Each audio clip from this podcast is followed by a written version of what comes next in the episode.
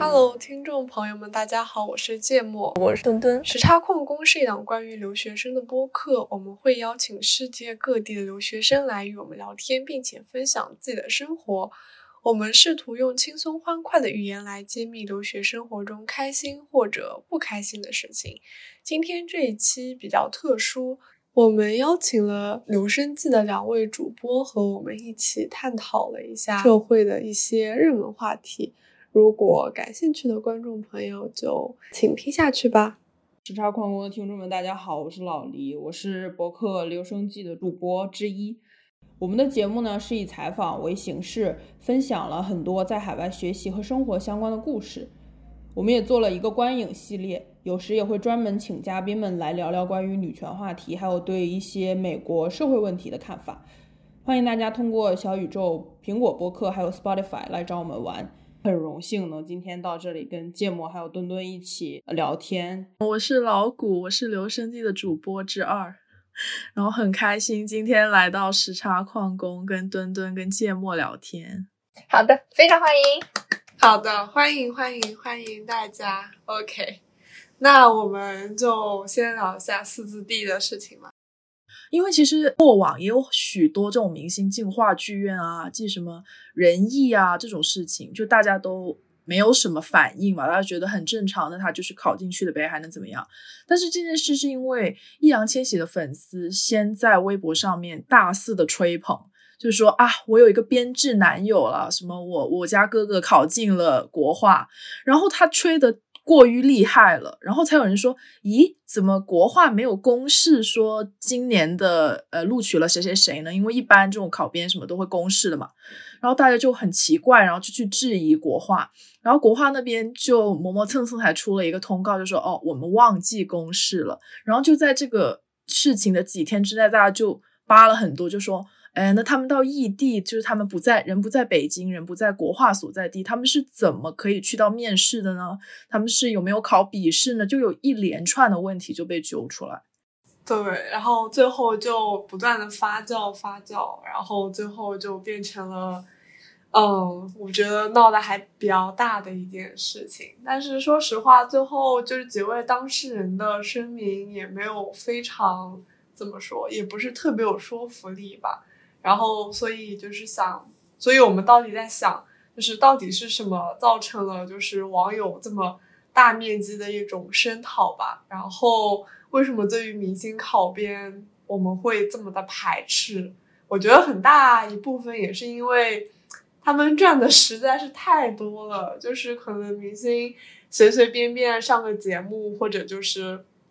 就是可能参加个活动，带一个品牌，就是几百万、上千万的事情。但这种就是金钱，对于我们这种普通人来说，就是很难想象的事情。就是在这种情况下，他们都要去考编，就是进入一个体制。那我们普通人该怎么办？就是会有一种很迷茫的感觉。嗯，而且是不是还有一个算是体制内的人出来写了一篇文章，然后就说小镇做题家。所以，对这个事情后来也惹恼了很多人，因为觉得他不但帮明星开脱，然后反而还就是嘲讽广大，就是确实是下了很多辛苦，然后希望能获得这样一个职位的人。其实“小镇做题家”这个名字本身就是有一点嘲讽意味的，就刚开始就说这人怎么样，只会做题，只会考试，然后然后就进到一个比如说大厂或者什么，但是。你一看到他居然被这个名字居然被用到了这件事情上，就即使你不是所谓的小镇作业家，你会很愤怒。对，是的，对我感觉就是这个事情有很多明星或者名人他出来纷纷站队，也更加刺痛了我们这些普通人。就是我会觉得，你已经拥有这么好的物质条件，为什么还要去竞争这个岗位？就是只是因为他是在体制内内的岗位。其次的话，其他明星的一些站队，然后也加剧了这种现象。因为我们普通人看到，这是我们这是一种很赤裸裸的一种一种什么说，就是就是两者都要兼得，或者说。呃，就是我普通人怎样都越不过的一个阶级，或者说一个特权的行为，所以说就是越演越烈。然后再加上最近各种呃疫情环境，包括种种原因，就是导致这个讨论这个的这个趋势不断的扩大，再加上呃那个四字弟弟在初中到高中的这个过程中，上有相应的录音，就是教育局的工作人员明确说是有相关行为的。所以说，再加上他们那边的一些处理，包括以那个主流媒体的一些晋升，其实我觉得这个，就如果像墩墩刚才说的，就是像明星，如果他是确实是在一个特权的这个阶级上，那呃，就是你其实可以看到，就是人在更高的地位的时候，他是不会考虑比他弱的阶级做的这些事情。比如说，如果我是一个有特权的人，那呃，就是我会去考虑像我。呃，在我的这个特权阶级下的人嘛，我觉得这个才是很多人觉得不能理解的地方。但是，呃，就是因为他们觉得你已经在这个阶级上，那你为什么不能替下面的人考虑一些呢？但是，我觉得大部分的情况都是既得利益者，就是他不会去考虑。然后这件事情就很清楚的提醒了大家这个事实。嗯，而且其实因为，呃，你可以说考编对。明星来说，他没有看成是一件很重的事。就你看，很多人挤破头都要挤完几百个人去争那个位置，在他看来，就是我手指轻轻一动，我就可能可以得到的。所以，第一个是他们在被质疑的时候，他们拿不出合规的证据证明自己是符合流程的去考的。第二个，我觉得很多人生气的部分在于，就比如说他们其中有一个人说。呃，虽然我当了演员，但我也很向往话剧，话剧是我的一个理想。什么？很多人生气的就是，我还要再为我的下一顿饭操心，你居然可以追求你的理想，就是那种很大的落差。是的，就是感觉明星跟我们距离感非常非常远的一种存在了。他们在享有很好的物质条件，有很多人去追捧他。当然，明星也有自己的比较不好的地方，就是包括私生活被关注的太多，或者说会有人很多去骂他。但是我之前也跟我朋友讨论过这件事情，就是觉得了这么多好的东西，那么理所当然的他肯定要承受一些东西。他们明明有拥有这么好的生活，又拥有这么好的物质条件，然后。却要这么轻易的，就是获得了我们想要的东西，并且可以在那边说，就是想要追求一些梦想，追求一些美好的东西。但是对于普通人来说，追求梦想或者或者说追求自己内心的东西，已经是很难很难的了。因为对于很多人来说，甚至呃一份稳定的工作，然后一个稳定的生活的地方，已经是非常难的事情了。在这种情况下，本来普通人和明星可以保持一种就是泾渭分明的一种，就没有在接触到的时候是可以理解的。但是当明星真的就是说踏入了我们所熟悉的一个环境之后，就会侵犯的感觉嘛，就是感觉都有这么有钱了，为什么还要来我们的地方来占领我们的东西？嗯，但这么说又把明星说的好像有点跟我们不是一种就是生物了一样。我觉得有几个方面，就是因为首先就是这个明星他本身值不值得他已经拥有的这些特权是首先我们需要考虑的。当然，这是一个更大的话题，就是内娱的明星到底值不值这些他们获得的利益。然后再其次，我觉得还有一个很重要的部分，就是这些明星他们呃，不管是考公也好，然后去做别的事情也好，就是这些东西。对于他们来说，就像芥末刚才讲的，很轻易；然后对于普通人来说很难。但是他们哪怕不需要付出什么，他们的阶级已经保护了他们，就让他们可以得到普通人很难的。那这何尝又不是一种高阶级然后对低阶级的压迫呢？就是不管他这个人本身水平如何，他在这个圈子里就意味着他可以从底层人身上就是剥削了。其实我是这么感觉的。所以这件事情它是非常。我觉得是可以看作是一个特权阶级对底层人民的剥削，但是我觉得它是一个常态，就是只不过你觉得其他什么当官的人或者很有钱的人，他们一定是有什么能力才到那个位置上的，但是事实上就是你如果进了那个圈子，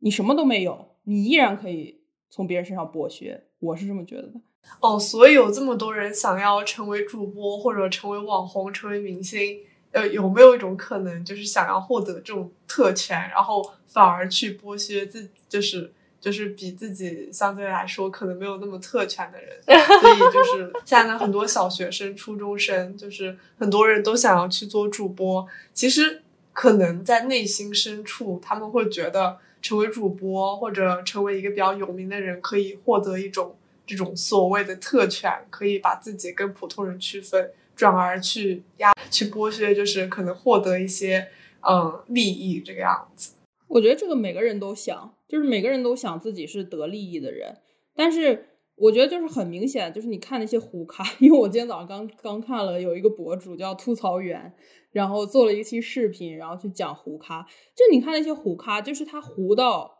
呃，我虽然我是那种二 G 网冲浪的人，就是我不是很红的人，我都不知道，但是我不知道他们，但是他们依然肆无忌惮，那就是谁赋予了他们这种能力呢？所以这个才是让大家意识到危机的，就是你发现他可以随时把你拥有的东西或者拼搏的东西夺走，而且他不需要付出任何代价。而且我觉得明星，明星有一个，而且我觉得明星有一个更加大的危害，就是他吸引了很多流量，然后吸引了尤其是女性的时间跟精力。就当你的时间精力都花在了去所谓的慕强。就“慕强”这个词是没有贬义也没有褒义，就是因为我们看到一个很光鲜亮丽的东西，一个很有权威的东西，我们会不由自主的想去靠近。OK，这我理解。但是你花了太多时间在这个上面，就是你的时间精力都被榨干了，真的，就是你就是一直被剥削。对，上班被老板剥削，下班被哥哥们剥削。哦，好惨。嗯。有没有种可能，就是就因为我有朋友，就是包括就是，呃，之前追星追的很狠嘛，因为他觉得就是这些哥哥们就是会给予他一些精神上一些精神上的力量，就是可能包括这些，嗯，他们可以看到他们的舞台啊，或者可以去见面，就是只要能见个面，握握手或者对视一下。就感觉能获得到非常多的就是精神上的鼓舞吧，哎，这种就很玄妙，这种很难说。就对于追星的人来说，他们可能不觉得这有什么问题，就可能花大把大把钱，就是为了哥哥支持他们，也是一种不知道，可能对他们来说其实还挺享受这件事情。我很怕被冲，所以我就 不说了。但是。我觉得这个就是社会给你的规训啊，嗯，就是消费就是一种失权的表现。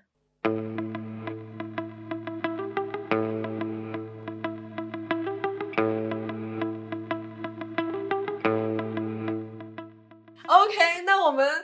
我们就换一个话题吧。谢谢你们 保护了我。没有保护我们所有人，好吧？毕竟是我们四个人都在录。OK，来，那我们来下一个话题。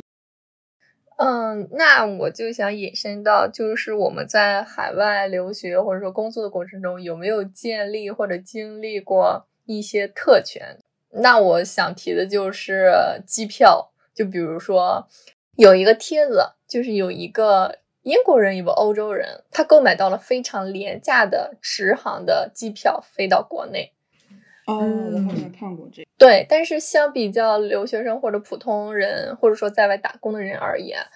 我你需要就是回国的路程是很辛苦，而且并且充满着种种不确定性的，因为你要面临你的航线是不是不是会被熔断，其次你要在机场排甚至十小时以上的队来去做那个核酸检测。就是前一阵的时候核酸检测，而且还要就是三天两检，或者说二十四小时之内也好，四十八小时之内也好，你可以想象，四十八小时之内的话，你又要收拾行李，因为你如果回来，你的行李很多嘛，又要去做核酸，然后又要避免要感染，然后又要担心你这个机票会不会熔断等一系列复杂的问题，你怎么？但是相比较其他有特权的人而言，他们就很轻松的就。回来了，很轻松的就飞出去了，很轻松就回来了。所以说，想问一下大家有没有经历过这些在海外的过程中有经历过一些特权的事情？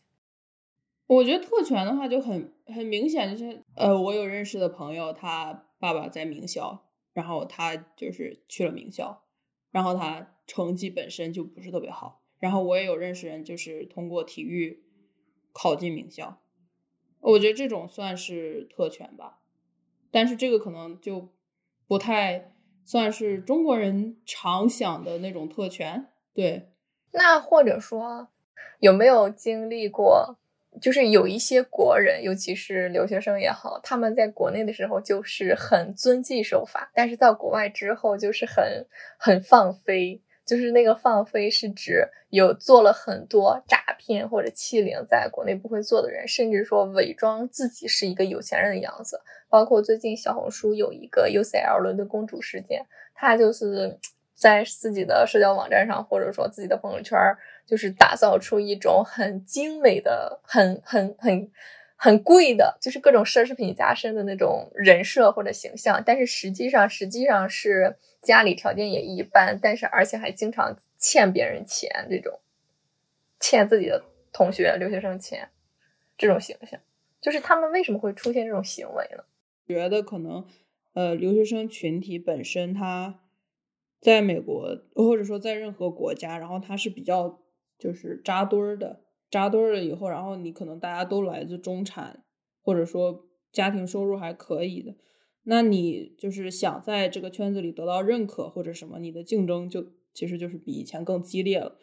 因为你如果在一个就是完全 平均分配的社会里的话，你如果是中产，那你就就是已经算是有一些特权了。嗯，但是你如果在一个就是已经把底层就是其实就是给砍掉了嘛的一个。群体或者说限制了一些底层的群体，那你可能就是竞争会更强。我自己的感觉是这样，但是我就是是很主观的一个观点，大家不要喷我。敢说不敢当。嗯。哎，那这就像芥末之前提的，就是留学是否成为了一种特权？包括那这样留学的意义是什么？留学当然是特权啊！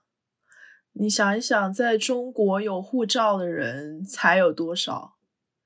然后你有护照还能得到一个外国的签证的人才有多少？对，我觉得肯定是。你还要交学费、来回机票的钱、生活的钱，这些其实都是很大的，就是一是一很大的压力吧。我只能说，对。嗯，那我想问，就是当我们就是，尤其是我们在做这种留学生活分享的一些自媒体平台，那我们去去把它抛在我们的平台上的时候，它是否就已经带了一种呃偏见或者说特权留学特权的视角呢？那对，就是有一些听众他可能没有留学经验的来说，是不是他们就会不舒服呢？我自己的感觉就是，我最早开始想。分享的时候，是因为我只了解这些，就是就像我刚才也 明显发现了，就是我根本不了解考公，然后我，所以我根本就没有办法去讲这些，就是我只想去说我自己知道的，然后自己清楚的一些东西，所以我觉得可能肯定是有局限性的，因为这个不是所有人相同的经历嘛。但是我觉得对于我自己来说。我就只知道这个，所以我只能讲这个。我不知道老古老古怎么想。对，嗯，我觉得这个问题很好，哎，就是反思一下。因为就比如说我们在那个，就是我会发现留学生有一种通病，就是也不是说是什么通病啦，就是说有的时候可能会中英夹杂。但是你比如说敢 do 啊，但是你如果说没有留学经验的人来说，可能他就不会明白这个 do 是什么意思。或者说这个 do 为什么就用到这儿？或者说这个 do 怎么拼？它是一个什么样的单词？那这样的话，在于就是如果我没有留学经验去听你们这期关于留学分享的博客的时候，就会对我造成一定的障碍。那我那这样的话，你们是不是就带着一种特权的视角或者阶级来去这样传播这个东西？对，包括我去跟我没有留学经验的同学在嗯呃在交流的时候。有的时候，因为你觉得那个英文单词放在那个语境，它就是最合适的一种表达，但是他们就很不习惯我这种表达，就是甚至会有的同学会说：“哎，你这样有点装，哎，有点装十三，哎，这样对。”嗯嗯嗯嗯嗯。但就是你会天然的觉得会讲英语是一种上层阶级的体现吗？对我也是在说这个。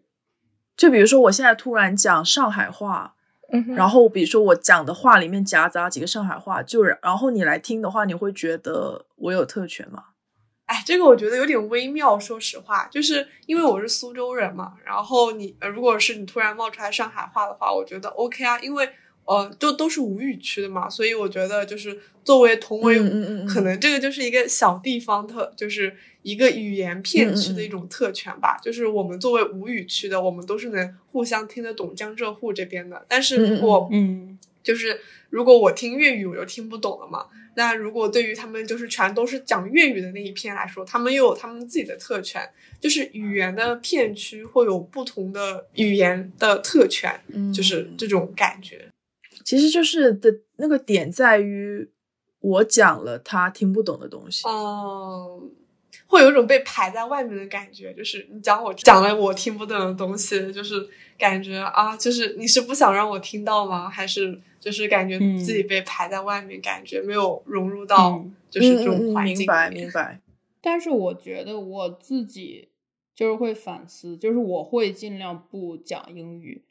就是如果是就是因为有的时候话赶话说的很快，然后确实是无法就是无法一时间习惯过来，那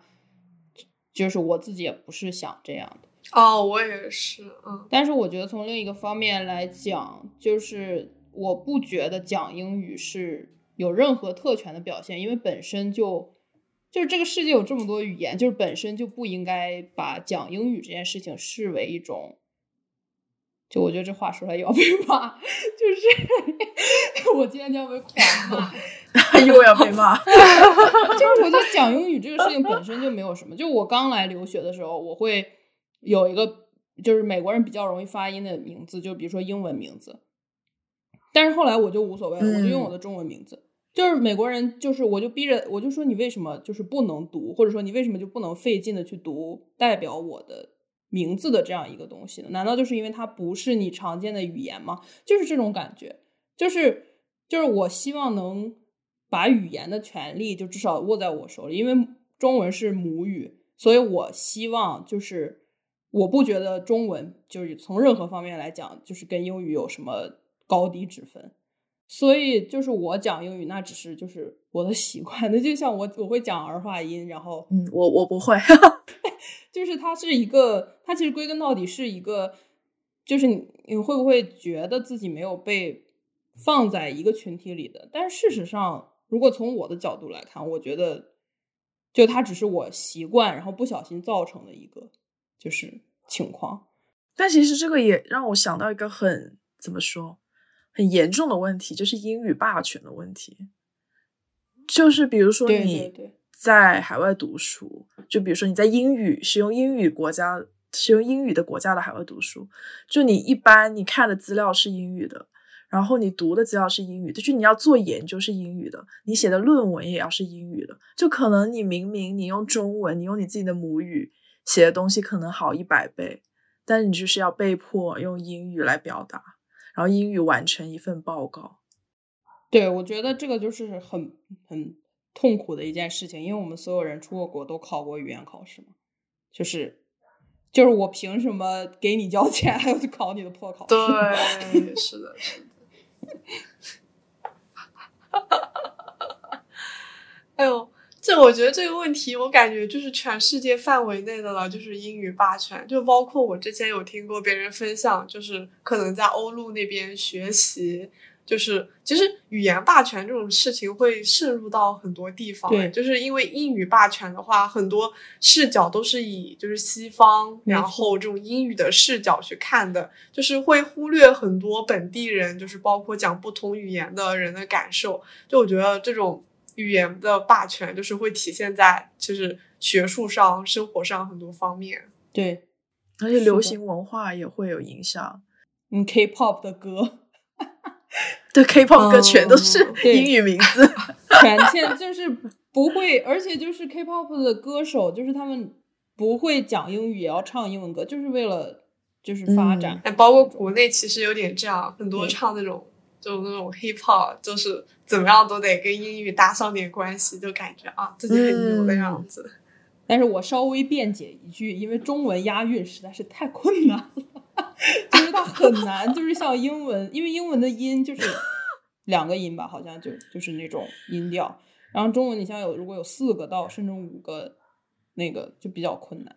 嗯，对的。哎，那我想问一下，就大家有觉得留学这个？这个赛道，因为你如果想考研的话，要么就是在国内考研嘛，要么你就是在海外深研这种。然后这种就是越来越多的普通人，尤其是小镇青年，或者说来自非一线的人，然后涌入这个留学赛道，它能否帮助呃小镇青年或者说来自非一线的人增加一些雇佣价值呢？或者说能否实现这种学历飙升，或者说跨越阶级的一种途径呢？这个问题 很难，因为我自己。不太是这个背景，所以 我觉得我说的肯定有偏颇。嗯，但是我我其实自己觉得，就是这个事情是，就是其实说白了就是很很卷，卷的大家都就是 没有办法了。就是你呃出国留学，说实话是一个非常出力不讨，也不能说出力不讨好，就是它耗费了你很多时间跟金钱。就是如果可以的话，就是我相信很多人会希望可以在家，然后或者说在中国完成自己的教育。完了，我觉得我要被骂了，就是不敢说，因为就是那我觉得他本身就是太卷了，因为大家都觉得啊，出去读书会比较有助于自己未来的发展，所以。那别人出去读书，那我就也得出去读书，因为我要竞争嘛。嗯，但但我觉得，如果你出国留学是抱着一个我能我以后能赚回学费的一个想法，你就很危险了，就因为大概率是没有办法赚回来。对，很困难。对对，除非是就是有奖学金啊之类的这种。对，而且因为现在就是出国人越来越多，然后特别是。在国内的话，学校的认知度并不是一样的，就可能大家只认识那几个什么常青藤的学校啊，排名前二十的学校。可能你读一个小一点的学校，或者比如说文理学院，尽管你那个专业可能非常好，然后你读出来的效果也非常好，但可能你回到国内去求职，那个含金量就不一定会这么高。对，它受很多限制，而且我其实觉得它，嗯，变相的也是。就是因为你如果想上很好的学校，就是你要付出非常多东西嘛。那其实上金钱上也要付出更多，因为学费起码就最更贵，私立学校就是比公立学校贵，起码在美国。这种就又怎么办呢？而且因为现在中国出国的人越来越多，就我不是特指某一个学校啊，但是有一些项目，就是它确实就是它建造起来的时候，它就是希望等于是以你的学费换一个文凭这种。就是他不太注重学生在学校里的体验了，所以其实就像老谷说的，我觉得就是你要 看你的心态是如何的。完成弯道超车这件事情，就是是非常非常困难的。就是因为我没有，就是因为我有认识一个朋友，然后他就是上了哈佛，但是。他依然选择了就是回到一个非常普通的工作岗位，或者去社区里工作。就是那你能说他上哈佛就是没有意义，或者是没有帮助他完成弯道超车吗？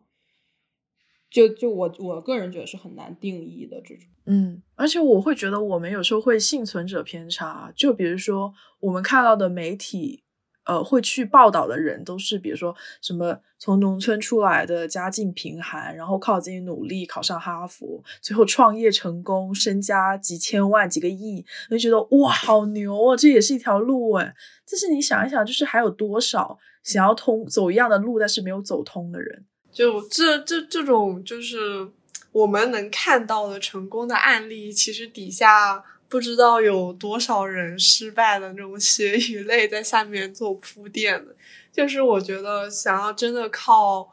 啊学历或者留学去实现一种就是阶级跨越或者实现那种比较宏伟的梦想，还是挺难的，就是你得在我觉得学习的时候真的付出付出很多东西，你才能说有几率，也不能说百分之百得到你想要的东西。所以我觉得很多时候还是得怎么说呢？还是得接受现实，然后嗯，就祈祷自己幸运一点吧。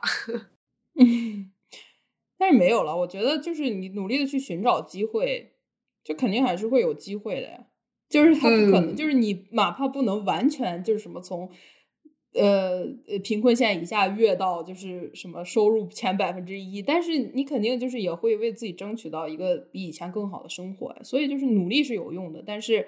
我只是觉得就留学本身来说，它也不不可能帮你一下子就是一飞冲天的那种。对，是的，是的，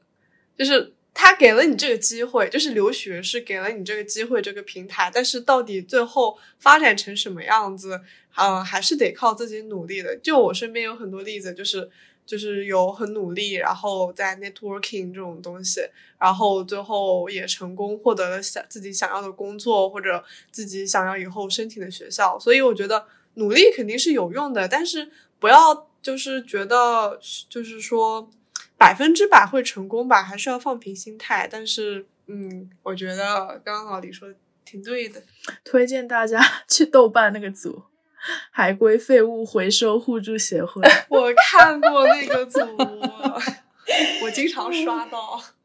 那我们，那接下来我想聊一下，就是我们呃有没有从。比如包括，尤其是最近比较火的二舅，包括我想推荐给大家一个诗人，他是一个矿工，就是很很不起眼，在矿下干了差不多四五十年那样。然后我读他的诗的时候，他叫陈年喜。我读他的诗的时候，我会被他诗里的那种生命力给击倒，就是。你会发现有很多各种物质条件，包括各种基础，甚至出身背景都不如我我自身的人，他们都在很积极、很努力的去呃接受呃这个出身的也好，不公平也好，去积极努力的去生活。然后那想问一下大家，有没有在这种普通人的身上去获得一些感动，或者说获得一些更想要积极生活的一些力量呢？嗯。我有在 B 站看一个呃家政阿姨，她就会录一些短视频，然后教大家一些做家政，比如说怎么样快速叠被子，然后你的冰箱脏了有什么快速清洁的方法。然后她之前就有录过一个介绍自己，就说她因为要。供养孩子上学嘛，然后他一直都是做家政的，然后以前做过一些，比如说工地上的长工、短工，他都有做过。他就是让大家不要放弃，然后这是让我觉得很积极，很怎么说？他就是积极面对生命中给他的挑战吧。但是我不会太怎么说。就是靠他的苦难来慰藉我自己，我更多的是真的在学他的生活小妙招，然后就是真的在把这些分享给别人。因为怎么说，就其实跟二舅很像，就是我不会觉得，就是驱使我前进的动力需要依托于去看别人有多惨，但我很珍惜他们的就是乐观向上的品质。嗯，对我最近在看一本书，我跟。老谷之前应该也讲过，就是叫呃疫情中的声音吧，应该是就是 Voices from the Pandemic。然后我觉得，就是我真的是 沉迷于这本书，就是他就是收集了美国各地人，就呃在疫情中因为遭遇了很多苦难，然后不管是活下来，还是生重病，还是遭遇了什么，然后就特别特别惨。然后其中有一个 老哥，他在呃新奥尔良应该是附近，然后他住的那个地方就是是一个叫什么食物荒漠，就 food desert。然后他就是他周围的邻居是没有办法去买，就是没有办法去买菜的，基本上就是他的。邻住在那个地方的人需要走一个英里，然后去等一个一个多小时才来一趟的公交车，然后转三趟车，然后才能去沃尔玛或者是大型超市去买菜。就是我看到这些人的故事，我就会让我经常去想，就是说是什么造成了这些东西的发生。就是我很欣赏他们的品质，然后我也觉得非常的不容易。但是我觉得就是不能忽视的一点，或者是让我自己觉得我必须要继续去好好生活，或者是去努力的一点，就是就是这些很多问题是人为的。就是你像这个开杂货店的老板，他就是因为住在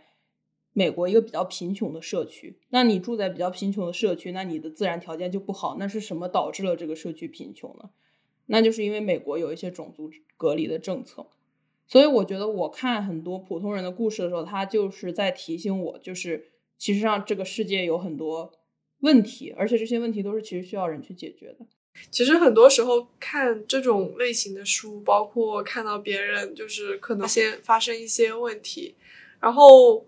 啊，这么说可能会有点消极啊。但是我觉得单凭一个人，或者说以自己的角度来看，就感觉很难去做些什么去改变它。就作为一个普通的学生，就会时常会有一种无力感，就是哎，不知道怎么形容这种感觉，就是感觉自己的力量还是太渺小了。嗯，对的，包括有看，因为我有在关注一些，包括日常摆摊或者其他的各种，或者说要转发求助的一些信息或者之类的，你所能帮助的其实也不过是一个转发，或者说呃，就是在学基础上去捐点钱之类的一些什么。除此之外，你没有办法去真正的去感同身受他们所正在经历的一切。呃，包括有在看一些就是普通人他在分享他们的日常生活，我的确从他们的身上汲取到力量，同时我也会自省，